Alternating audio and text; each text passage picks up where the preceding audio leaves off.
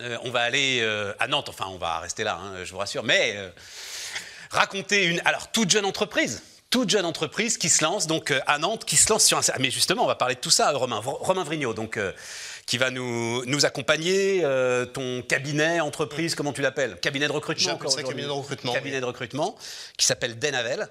Effectivement. Alors, allons-y tout de suite, hein, spécialisé environnement, énergie, IT, ingénierie. Effectivement, c'est ça.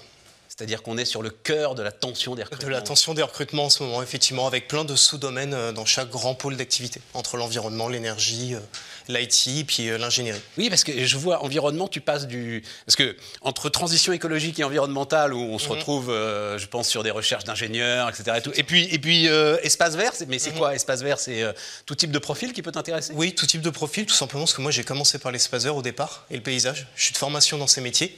Paysagiste. Paysagiste, je me dessinais à ces métiers-là. Qui sont les clients des paysagistes? C'est les collectivités locales, j'imagine, Euh, principalement collectivités locales, territoriales, des grosses entreprises comme IDVRD, comme euh, Voisins, comme euh, qu'on croise un petit peu partout dans, dans Paris. Sur leur siège, etc. Sur leur siège, voilà, sur la France entière du coup.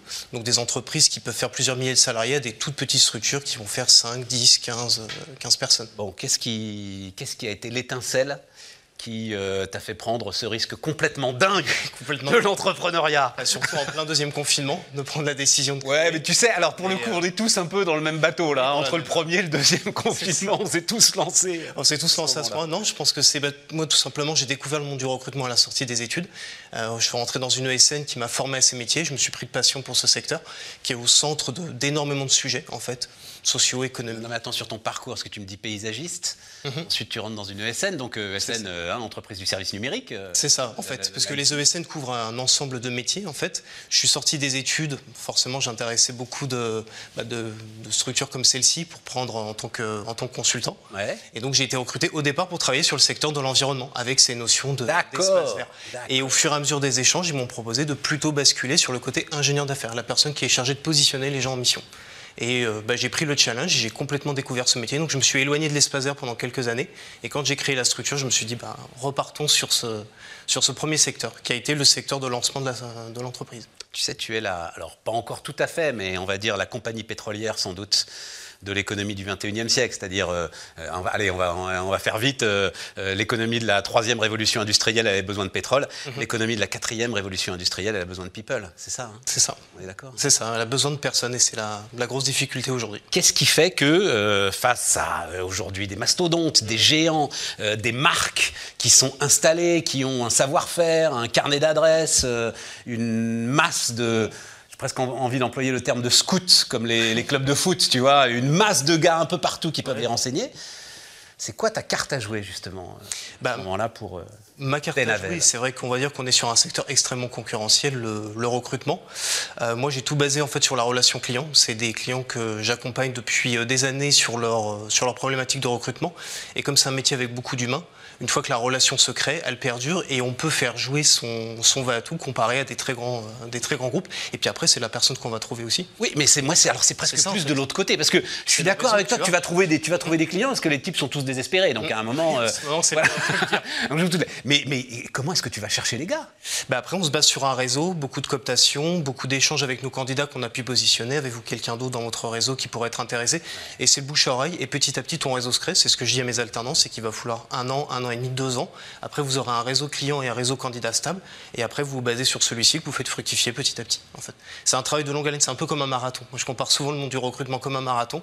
C'est qui, c'est vraiment sur le temps long qu'on va pouvoir. euh, Tu sais ce que je suis en train de penser, c'est que tel que tu le racontes, tu vas avoir deux clients.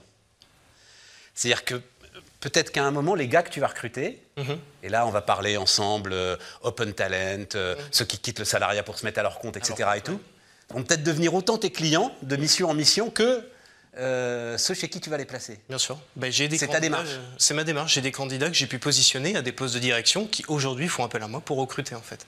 Donc euh, parce que la relation c'est bien d'admis et je pense qu'il faut y aller sans se poser de questions en fait. Faut foncer.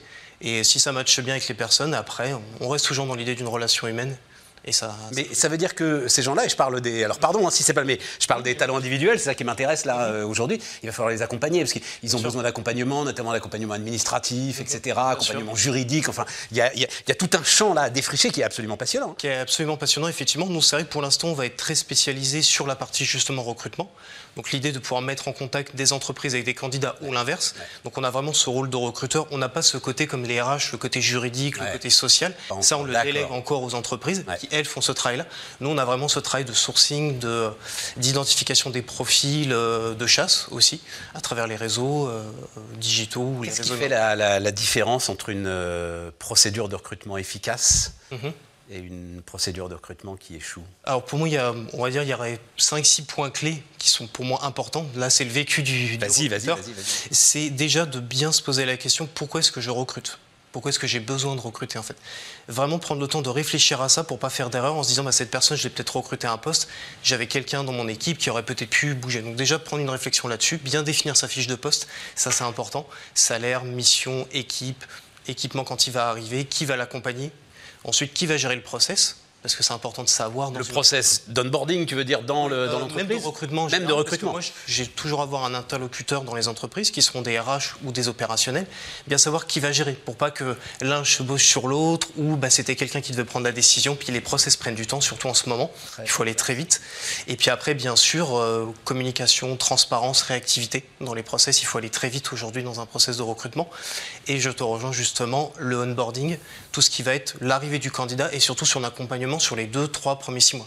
Chose sur laquelle on accompagne bien sûr les entreprises. Nous, on fait toujours des points avec les candidats et avec les clients pour être sûr que tout matche bien. Les candidats ou les clients sont parfois un peu plus à l'aise de passer par nous pour dire quelque chose que de le dire directement à un, Ah, à un candidat. Ça peut être, euh, bah, est-ce que vous pourriez peut-être euh, demander ça sur le salaire, négocier des choses, j'ose Ah, pas et tout. Tu as prononcé le mot que tu n'avais pas prononcé jusqu'à maintenant, c'est-à-dire le mot salaire. Est-ce que parce qu'on nous dit euh, bah, aujourd'hui ça n'a plus sujet en ce l'importance que ça... mais j'ai toujours Non, je pensé pense que que c'est pas que ça a plus d'importance, ça a toujours une importance importante, c'est juste que son positionnement n'est peut-être pas le même qu'avant. C'est vrai qu'avant on était beaucoup sur le salaire, aujourd'hui les conditions de travail, euh, la perspective d'évolution, le rapport euh, qualité de vie travail est aussi important. Si quelqu'un on lui dit tu vas prendre 60 000 euros, mais par contre tu auras des horaires énormes, tu verras pas ta famille et euh, nos bureaux c'est des Algeco, euh, ça donne pas forcément envie. Alors que si on lui dit tu vas toucher 50 ou 45 mais tu auras des super conditions de travail et tout, je pense que les gens ça fait la différence. font plus la différence aujourd'hui. Ça fera plus la différence qu'avant. Après, c'est mon regard, je suis encore assez jeune dans le, dans le secteur ou dans le monde professionnel. Mais c'est ça justement, t'es pas biaisé, c'est ça qui est très Et je intéressant. pense que c'est comme ça. Le salaire a toujours une importance. Il faut juste, euh, c'est pas le salaire seul. Tu juste euh, pour terminer, tu travailles avec des alternants puisque tu démarres là. euh, C'est ça, oui, démarre, oui. Depuis février 2021. Euh, un mot là-dessus, enfin, euh, c'est- ouais. intéressant. Enfin, tu. Ah, moi, je trouve ça passionnant parce que c'est des, des jeunes qui sont en- à la fois en école, donc ils peuvent autant me nourrir que moi, je vais les nourrir de mon parcours et de ma vision que j'ai pour l'entreprise. Et surtout, ce que j'apprécie, c'est comme on est au tout début, eux sont aussi au tout début. Puis on, on construit tout ça ensemble, et puis je pense on se revoit dans 10 ans, 15 ans, et puis on verra ce que ça a donné. J'espère qu'ils seront toujours là avec nous. Mais euh, Ouais, mais ils vont t'aider. Alors, pardon, hein, je- ça m'intéresse. Ils, ils vont t'aider à construire quelque chose. Mhm.